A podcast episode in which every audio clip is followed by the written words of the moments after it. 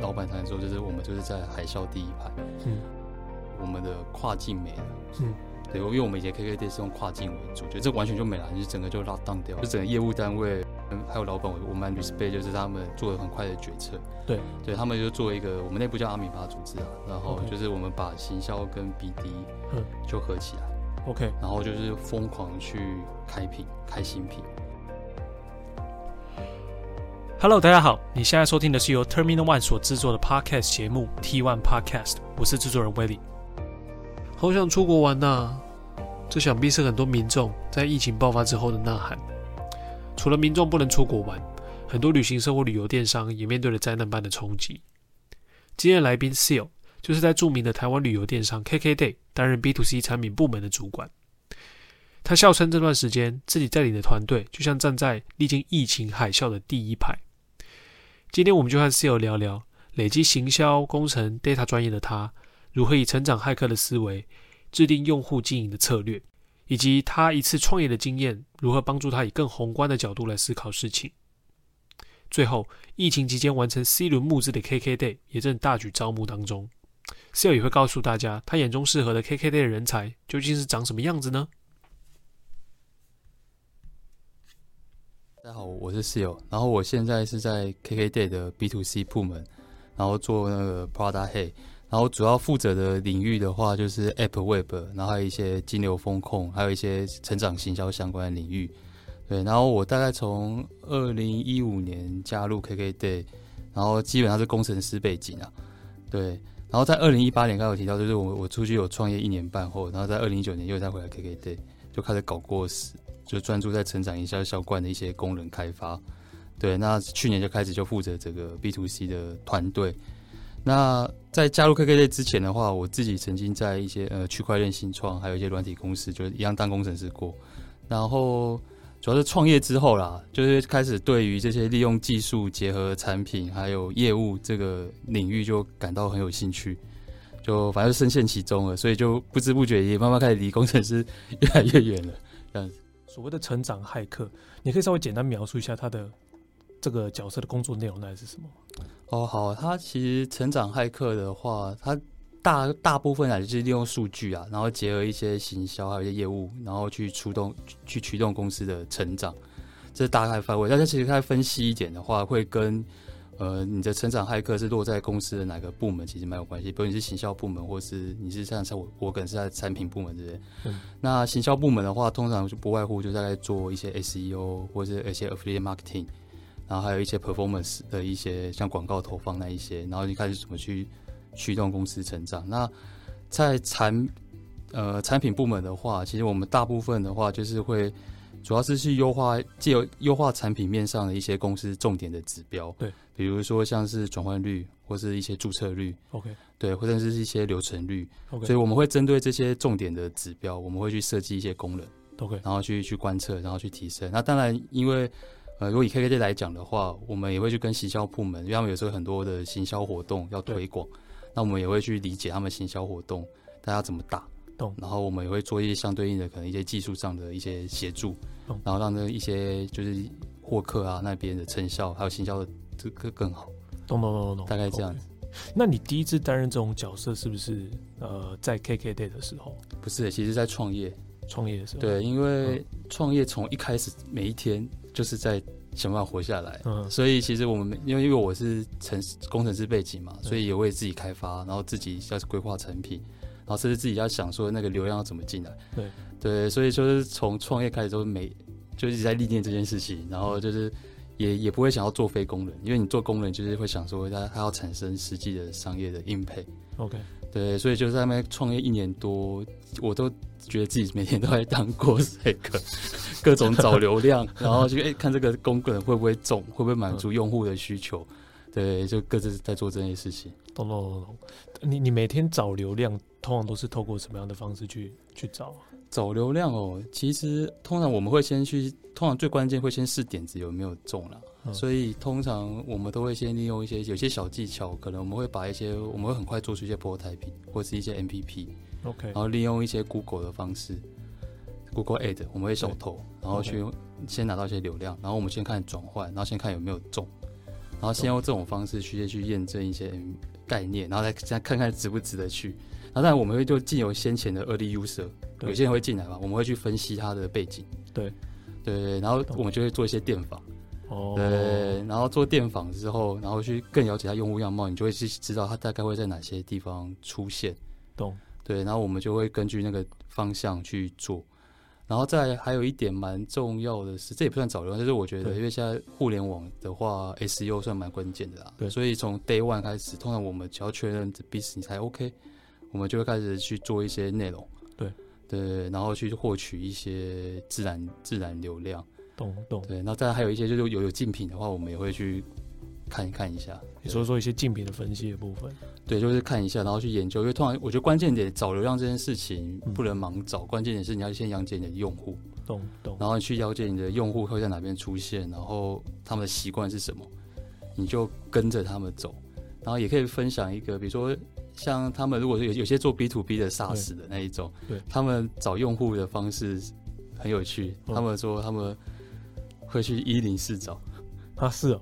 因为你就看哪些公司在开那个缺，哦，你就知道他们可能现在缺这个东西，然后你就可以去卖。那这就是一个比较有趣的 idea，就是你可以，那像我们这种会写程式的时候，就可能会去爬啊，或者是干嘛的，对，然后去做一些比较有效率的去做一些沟通，就是去找到我们想要的客户啊。成长骇客的工作，你觉得软体工程师的背景有给你什么样的优势或技能吗？呃，我觉得蛮有蛮大的优势，因为会。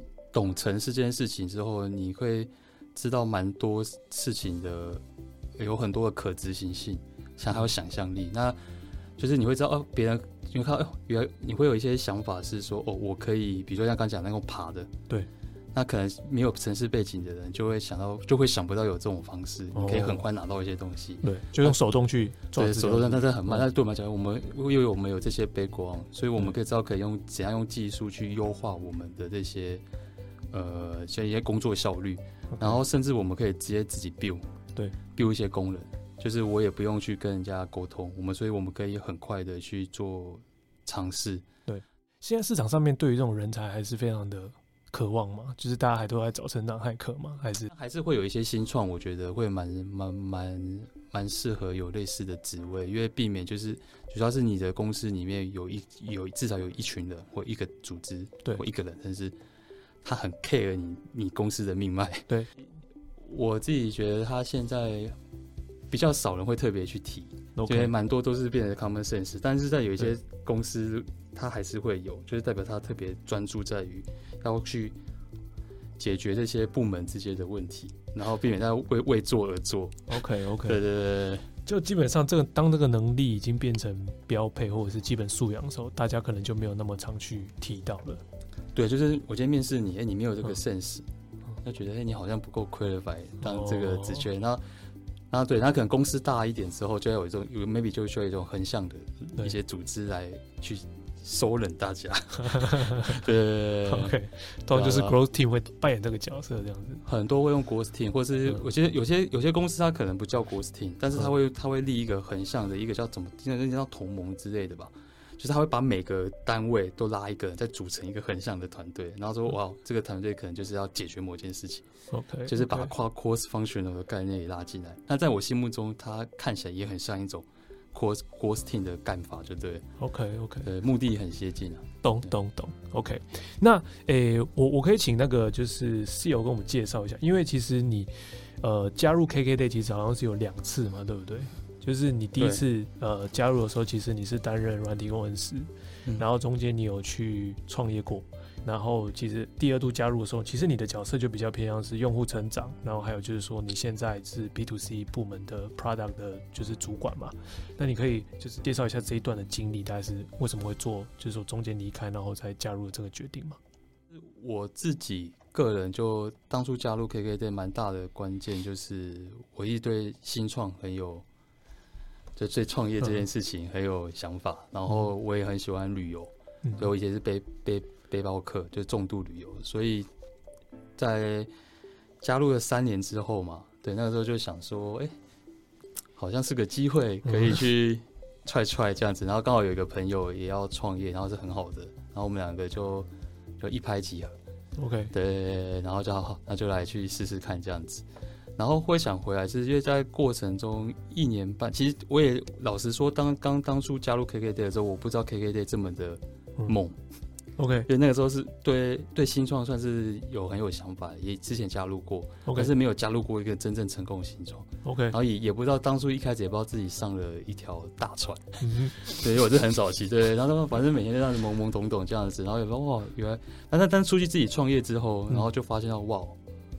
就是要能够公司要能够成长到这样子，那又在台湾出发，然后我觉得这怎么有难度？因为那时候我去新创之后，大概看了一百间，九十九间都挂掉了，一间可能苟延残喘。要 真的要涨到什么 A 轮啊、独角兽啊，都对，哇，根本就真的很难。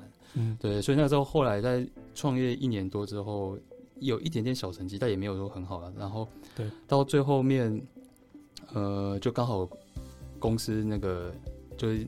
有同事还在那边.然后他他也就是问我说：“哎、欸，他问我有没有意愿再回去帮他？”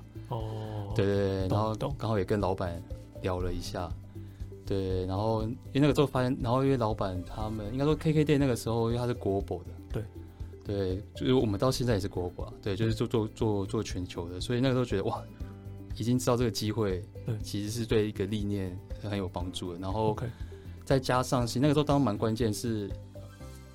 就是因为我一直对成长这件事情很有兴趣，那因为我们公司、嗯、我们老板算是蛮开放的，OK，他是蛮赋权给员工的，所以他就是觉得，哎、欸，那我们可以来试试看，因为以前我，我们比较没有针对 KKday 比较没有针对这个领域去特别去琢磨，OK OK，对，所以刚好老板也是，就是公司也有一些机机会了，然后也我觉得也蛮好发挥的，然后就刚好就一拍即合，然后他就回来来继续。来玩一玩。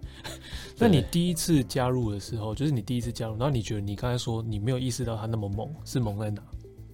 没有意识到这么猛，就是因为那时候我整天都在写程式啊，所以我跟业务没有贴太近。讲白一点，就是啊，需求下来嘛，我就想办法把它给开发出来。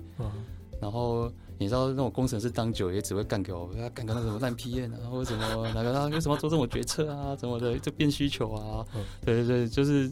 所以没有，我都没有遇到那么，我就是不知道，其实公司真的是快速成长，然后只是看为什么换届人又这么多，那么那么多。但是你因为你没有自己经历过，所以你不知道那个那么多原来 是一个很难得的事情。OK，对，毕竟还是当下也是这个纯受薪阶级，就觉得哦，怎么的变多，这边多好多事情忽然间就蹦出来，但是你不会有那种感觉到说，哦，这件事情真的很厉害。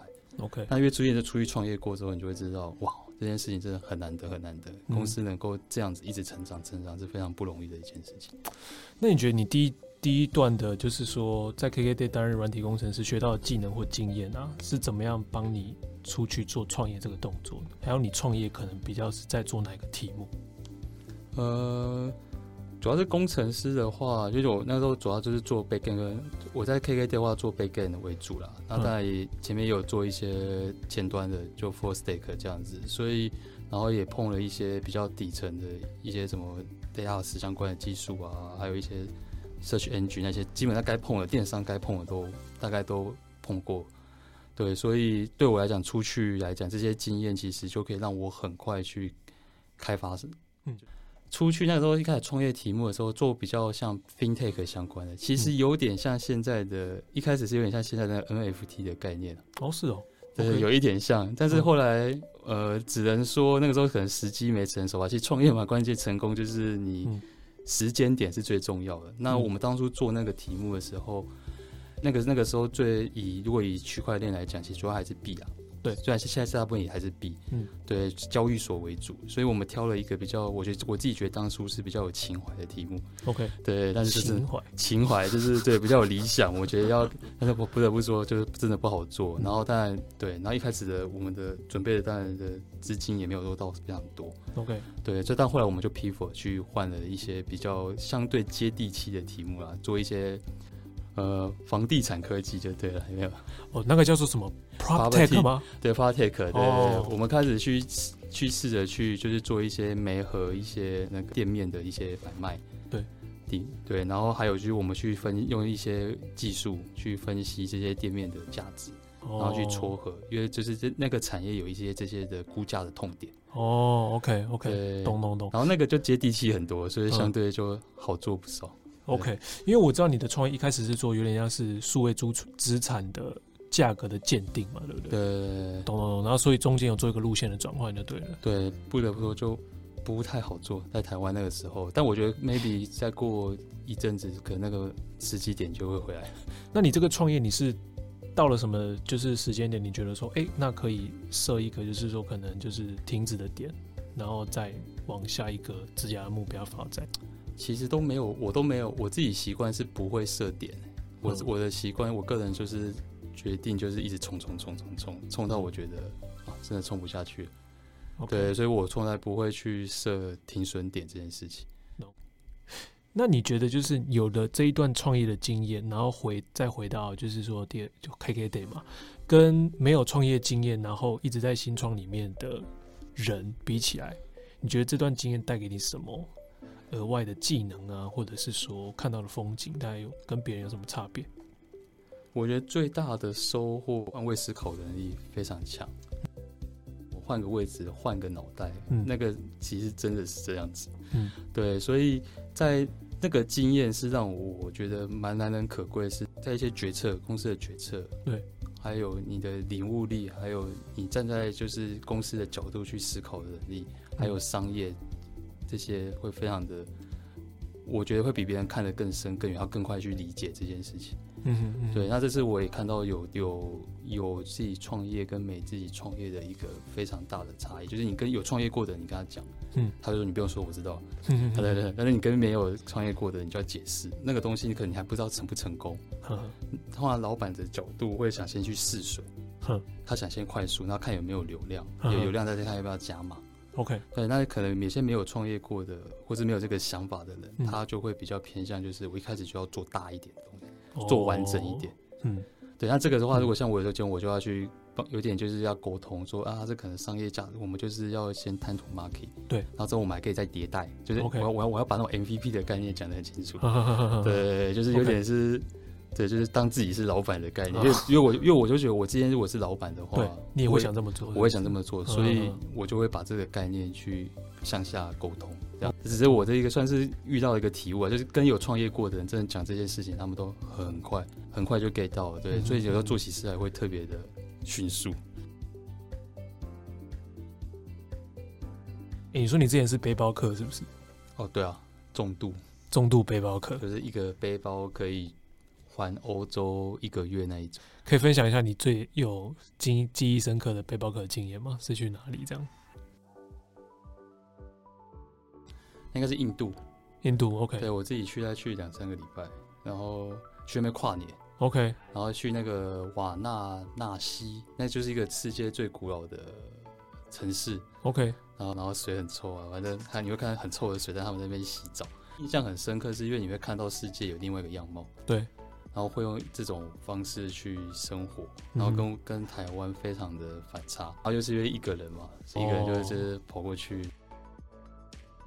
我是去了才才准备要去哪边，OK，所以我也都没有先准备好，就就哎、欸、先飞到一个地方，然后就看看看，然后再跳下一个地方，OK，就这样乱乱飞。我自己去的话就可以去钻一些巷子啊。我那时候对那个瑜伽都特别有兴趣，我就还跑去那个想说，现在印度不是要瑜伽嘛，就还跑我就还跑去。用 Google Map，然后就随便去找一个老师，OK，然后去上课。他可能跟跟团就比较少这些。哎、欸，那因为你现在其实呃，KKday 也是旅游电商嘛，你会常常被问说，旅游业在 COVID-19 期间其实受到不少冲击。呃，在 KKday 这边是不是有采取什么样的应对策略？就是你有什么样的观察吗？老板常说，就是我们就是在海啸第一排，嗯，我们的跨境没了，嗯。对，因为我们以前 KKday 是用跨境为主，就是比较日本人，不、嗯、是台湾人去日本玩，日本人来台湾，这、哦、我们叫做出境澳棒跨境。等下这完全就没了，就整个就 lock down 掉，就不可能。嗯、所以那就是大家，唯一可以剩下来就是那个 domestic. 就是国内有。那国内有之前是我们相对 KKday 产品相对比较弱一点，因为我们之前都是开发那种跨境的商品为主。嗯，那以电商来讲，就是你没有品，嗯、基本上你就。人家来你这边看嘛，对，不然就没有东西可以卖人家嘛。所以当时我觉得整个业务单位嗯，还有老板，我我蛮 respect，就是他们做了很快的决策。对，对他们就做一个，我们内部叫阿米巴组织啊，然后就是我们把行销跟 BD 就合起来，OK，然后就是疯狂去开品，开新品，OK，对对对，然后那时候我们还去还还有一些蛮有趣的评价，那个伴手礼，他他我觉得我们的业务同仁也同事也蛮有创意的，而且是不能出国了嘛，但你可以买跨国伴手礼，哦，就是这样的，然后结果。哎，卖超好，OK，对，就这种创意，对，然后所以我们就疯狂开新品，公司全部的人都下去，然后就是我记得那时候一个多月开了好几百只吧，反正很夸张就对了。对，新品是新的旅游路线吗？还是没有？就新的商品，一些体验，就国内有相关的，假如是国国内人玩国内，我们内部这样讲，所以真的就是很快速去让 KKday 那个产品是有竞争力的。嗯、那我觉得这点是呃非常大的一个关键，让我们就是在。疫情之后，在商品边这边业务的话，很快的去调整，然后去 come back。我是觉得 come back 就是忽然间看到希望这样。另外一个是这业务面啊，另外一个是在产品面。那产品面其实我们也做了蛮多的调整。就刚刚讲，就是因为我们之前的，比如也可以的 app 或什么 web 之类的，我们的设计都是以跨境这种 scenario 去设计的。对。然后以前我们还会去。不会特别去想什么伴会卖伴手礼啊，对，或是这些国内的一些特别的一些国内才会卖的一些体验，嗯哼，对。那但是因为这些开始就变成我们要卖的东西，对对，所以我们会去要去根据这些状况去做很快的去产品的调整，还有一些使用者体验相关的，嗯哼，对。然后再来就是呃用户周期也不一样，因为、嗯、呃一出国是我们之前的数据大概六到七个月。我们的回访客啊，大概六到七 retention 六到七个月也回来一次。对，但是在跨呃疫情之后，因为变国内有国内有，它频次就拉高拉高之后，我们就变大概变成三个月，对，三个月大概就一次。就是如果有有来 retention 的客户的话，那其实这样的话，对我们来说，我们就会开始呃，就可以对我们对用户运营的思维就开始做这个改变。嗯，因为以前旅游的话，其实要做 retention 是比较难的题目。OK，因为就是他半年，他他半年多才有一次的需求，所以你很难跟他去做那个 retention。这个改变之后，我们的频率拉高了，嗯，所以就是我们开始就会做比较多一些会员运营上面，嗯哼，投入更多的心力，嗯，做。那疫情后之后，就我觉得就是这个这个题目就就是也推得更深。可是之前 retention 比较久的时候，他们不会相对于对你们的产品产生比较深的印象吗？因为他可能国外旅游跟 KKday 他的可能使用的期间会比较长一点点。因为旅游是一个很 demand driven，就是他有需求，他才会想到你。对，在这种商业模式之下的话，做 retention 本来就是会比较难的议题，所以最根本、最根本不变化就是要先顾好 SEO 了。嗯，所以你就想，你就想很简单简单，当你有需求的时候，你去 Google 搜寻，你就会搜到我。嗯 OK，, okay. 对，让你想看，你看得到我嘛，所以你就会进来。那这个是产品面的一些变化嘛？随着疫情的发展，那你刚才有提到一个是比较偏向是公司结构，是不是？比如说 BD 跟 Marketing 并在一块。对，因为呃，因为我们是旅游电商嘛，嗯、所以说他还还是提到一件事情，就是我们会并起来，就是因为没有当下就没有品了，你没有品，你做 Marketing，其实你进来流量你无法转换。哦，对，你好，marketing 很，我们 marketing 很厉害，我们 branding 也做得很好，但它流量导进来了，嗯，但是没有你没有品去承接那个流量，嗯嗯，它就转换不了嘛。那因为我们是电商，所以我们做一定是看 revenue 这种数字，嗯，所以那想当然尔的，但这样关键点就是一定要先脱贫，嗯，对，所以我们就做了这一种组织结构的快速调整。OK，懂懂懂。那说到组织结构啊，因为 Seal 他，你你目前是担任这个 B to C 的部门的主管，可以简单就是可能解跟大家分享一下 B to C department 就是这个部门它的成立是什么时候，然后它的定位跟任务大概是什么吗？呃，成立的话，我们是去年六月二零二零二一年六月成立的。对，那它那个 C B to C 的 C 就是指 customer。所以我们的定位来讲的话，主要是就是服务好用户端的产品，那像 App、Web，嗯，对。那还有一些比较不一样，就是因为呃，Marketing 在我们这边也是归在 C，因为我们 KKday 它是我们有在世界各地都有很多个呃在地的据点，嗯，对，所以他那边我们服务他们好，对嘛，就是服务在地的用户啦，哦，因为我们没有办法亲身去接触那些。比如韩国人或者是日本人，嗯、但是呃市场同事在那边帮我们打天下哦，对，所以我们也会去做一些符合像 marketing 相关的，跟他们一些合作或一些 marketing tool 啊，他们需要的。嗯、对，那除了刚刚讲 app web 之外，金牛跟风控也是会归在我这边。嗯嗯，对，我们也是在我们 B to C 部门下面。咚咚咚，对，所以基本上算是负责 user side 的方方面面，user 跟行销 side 的方方面面啊，都是归在这边。对，那这样综合很多不同工作思维的人在一起的话，你们团队的工作流程都是怎么安排，或者是你们的协作大概是什么样的一个过程呢？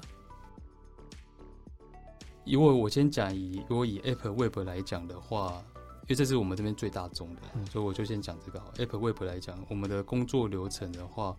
基本上就是呃，我们一样先从会从用户，因为我们是 B to C customer，所以我们一定会是跟用我们的需求主要是从用户，嗯，还有我们世界各地的这些在 stakeholder，就是那些市场的同事们，他们也会提供一些 feedback，比如我们韩国现在要需要什么功能啊，我们的日本需要什么功能啊，这些我们会这样子收集过来之后，然后我们会 PM 跟 designer，对，还有一些 tech lead。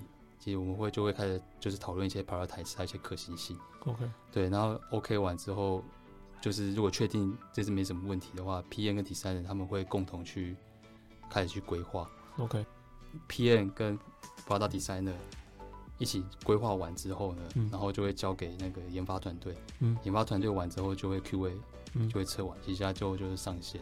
大概两周两周一版吧。那我知道你你现在应该也在陆陆续续有在招一些招募一些新的人才进来，对不对？可以分享一下大概是哪些呃专业技能的人？你现在目前在招募当中吗？哦，我们现在是都有在招，主要是呃 iOS、Android、Web 工程师，然后还有那个 QA 也有在招然后 Data Engineer 我们现在也有在招。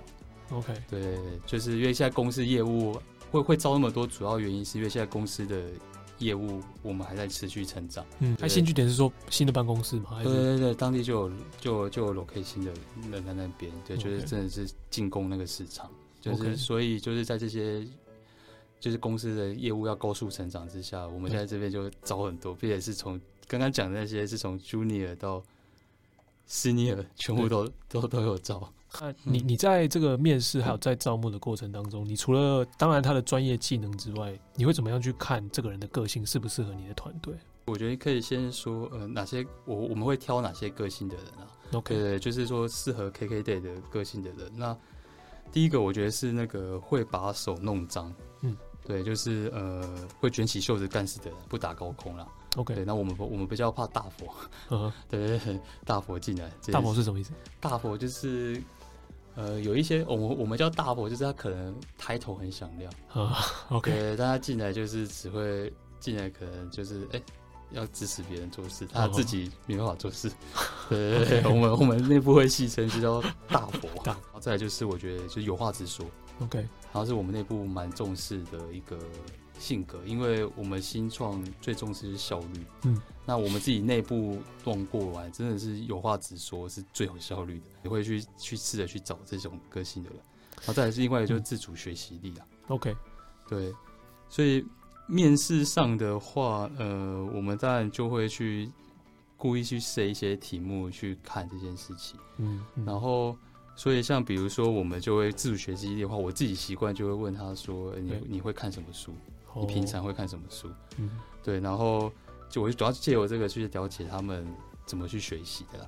OK，对，KKday 是个软体公司啊，全部的成就就是在于人才。嗯，对，然后他我常跟他们说，哎，我们供应商也是人去谈的啊，对，然后我们城市也是人写的啊，我们行销活动也是人想的。嗯，所以我就想说，只要人才能够在成长，嗯，那我们 KKday 应该就会成长。我觉得这是蛮简，对我来讲，这个蛮简单的一个逻辑啦。嗯。所以在这边的话，我们会希望进来的人都是他的目标跟我们，他可以这边成长。所以我都会问他说：“你未来的，我都会想要知道他的职涯的接下来三年的规划是什么？嗯，就是你你你想要达到的东西，我这边给不给得起？”哦，OK，对，因为如果给不起的话，对，那就我觉得就是就没有 win win，因为我们想要的是 win win。OK，对，但但我们也会明确跟对方 candidate 去沟通这件事情。懂懂懂懂，然后另外一个做大绝招了，我通常都会直接讲白，我们想要怎样文化的人。嗯嗯，你都说你要什么文化？呃，比如有话直说这点，我就很强调，我就会强调，就是说，哦、呃，我们这边的人基本上就有话直说。对如果说你会因为职位走心或之类是像这样的话，嗯、那你可能就不适合我们，因为我们这边每个人都是这样子，你可能会很不舒服。哦、对，哎、欸，那比如说你要跟他讲说，我要一个很直接的人。那你要去怎么知道？就是说，他真的是一个很直接的人，因为你这样跟他讲的时候，他假设要想要这份工作，他就会跟你讲说，哎、欸，我很直接，我非常直接。可是有的人可能是真的，有可能可能是假的，你要怎么去看出来？呃，我自己看有一点的话，看他们的会不会主动发问。嗯，对，其实有时候你你回答，你看他会不会一直问你问题，你看得出来。嗯。对，那这种比较直接的人是，你有时讲一些东西，他要是没还没 get 到懂，他会直接问。哦，对，那个.那个个性躲不掉的。嗯，对，所以他那个我们会去，就是从他的面试的过程中间会去会去观察一些他的一些逻，他的思维逻辑这样子。嗯、然后当然是我们也会跟他，就是 HR 啦、嗯、HR 部门的，我们也会请 HR 的同仁帮我们顺便去看一下，就各多方面去了解。嗯对，然后就通常都是借由问很多他过去他的做事方式来去你去 double check。那呃，除了工作就是本身之外，那诶，因为其实公 KKday 就是整间公司已经发展的，我觉得是蛮成熟的啦。是说今天人才来面试，你可能会跟他讲说，你呃有这些 KKday 的价值观，可能会比较能够融入团队的。嗯，第一个是那个，我觉得。蛮重要的是那个拥抱变化，嗯，这件事情。然后因为呃，我们因为是新创嘛，所以说还有就在加疫情的关系，所以我们为了要迎接这种这种挑战，所以我们常常会做很多的改变。OK，所以拥抱变化这种变化会比较 open mind 的人。嗯，然后另外一个就是在这件事，我们也希望拥抱变化之外，它是可以创造变化。嗯，对，因为我们一直想要追求的就是一直越来越好，对，越来越好。那通常一直不动的。不会拥抱变化的，久了就会被时代淘汰我觉得，所以我说，我们觉得，我们从老板到现在，我们都一直在根据现况，然后接受到的资讯，嗯，然后一直在思考要怎么做，嗯，才会变得更好。然后我们不会畏惧改变，所以我们大家也会希望他进来的人是能够有这种 open mind 的 mindset 这样子。OK。然后另外一个就是那个 ownership 吧，就当者、嗯、这件事情，可能就你今天一个，假如你今天一个 PM 好了，你可能。你一个比较大的 project，它可能有很多个很多个部门，你都要一起，甚至业务单位你都要一起去沟通。这种案子沟通成本很高，所以有可能就是假设会是有几个团队不配合你，你的案子就 fail。嗯嗯。那可能有些 PM 假设如果他比较 ownership 比较弱，他就会他有些心态就会觉得就是说啊，他就不配合啊，我能够怎么办？嗯哼。对，但是我们这边希望要的是，就是说你现在既然是 owner 嘛，一个 project owner。你要想不择手段，你要想尽办法。你可以要去游说啊，你也可以去向上回向上级回报啊，或者是你可以用应该用用你的方式想办法让事情达成。就是你要跨界，你要不要把不要把自己圈在自己的小圈子里面。OK，想要找的人是就想要成长。OK，就刚才前面讲成长，然后你你如果是 manager 的话，你甚至要不怕找比你强的人进来。嗯嗯嗯，OK。对，找比自己强的人。对，因为我们要做的就是不能让 B 咖赶走 A 咖。我们会希望进来的人是他一直想要成长、成长，他是很 eager，就是 很渴望成进步。像.他这种人的话，他自然而然，我觉得他也会去，就刚才讲的，他会去找比他更强的。嗯，对，因为你从强的人身上才有办法学到新的东西。对，然后最好是比我们里面的人强。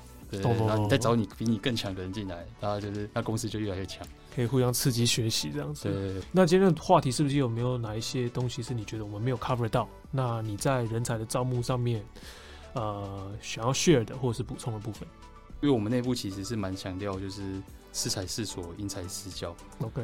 对，所以就是在于，其实我们有我自己觉得是我们有蛮完整的一些职等职级，还有一些晋升制度啊。嗯哼。对，就是来帮助我们听，就是听力会去针对每个 team member，真的是做，我觉得是甚至一个。一个一个去调整，去讨论他如何帮助他设立目标和设立成长。OK，那我觉得这跟我在一些可能听来就是听过的一些公司的他 manager，我就觉得我发现 HKKT 的 manager 还花蛮多心力，嗯、uh，huh. 再去真的是想要帮助员工成长这件事情。然后另外一个就是内部蛮强调就是开放和分享的文化，嗯、然后甚至呃像我们。部门的话，这个月还有还有一个叫 Sharing Day，就是大家再来分享分享 share，就是这一 Q 大家干了哪些酷的技术的事情。哦、嗯，对，然后连 HR 就是公司方面，我们也有那种 Be a Giver 的那种活动。OK，对，就是叫跨部门共分享。然后另外一个是我觉得也还有。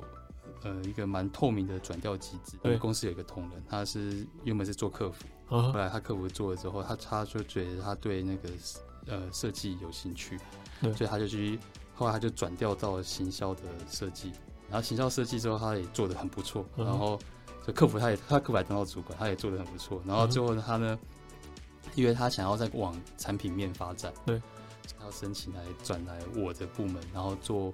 呃，算是已经算工程师，再加 UI、US 的 designer 哦，一路转过来，然后也做的很好，就是所以你只要我觉得对的人，他真的做什么事情来都都会是对的。对，那我就想强调，就是其实公司在这种方面是非常的，就是我觉得还蛮 open mind 的，就只要你有能力，你有心，嗯，那其实，在我们公司内部，它也会有很很不错的一个转调机制。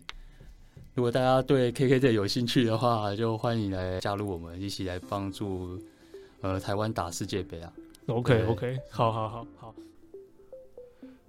假设大家对于 KKday 所提供的 iOS、Android、Web、Data 工程师等职缺有兴趣的话，我们会将职缺连接放在下方的 Show Note，让大家参考。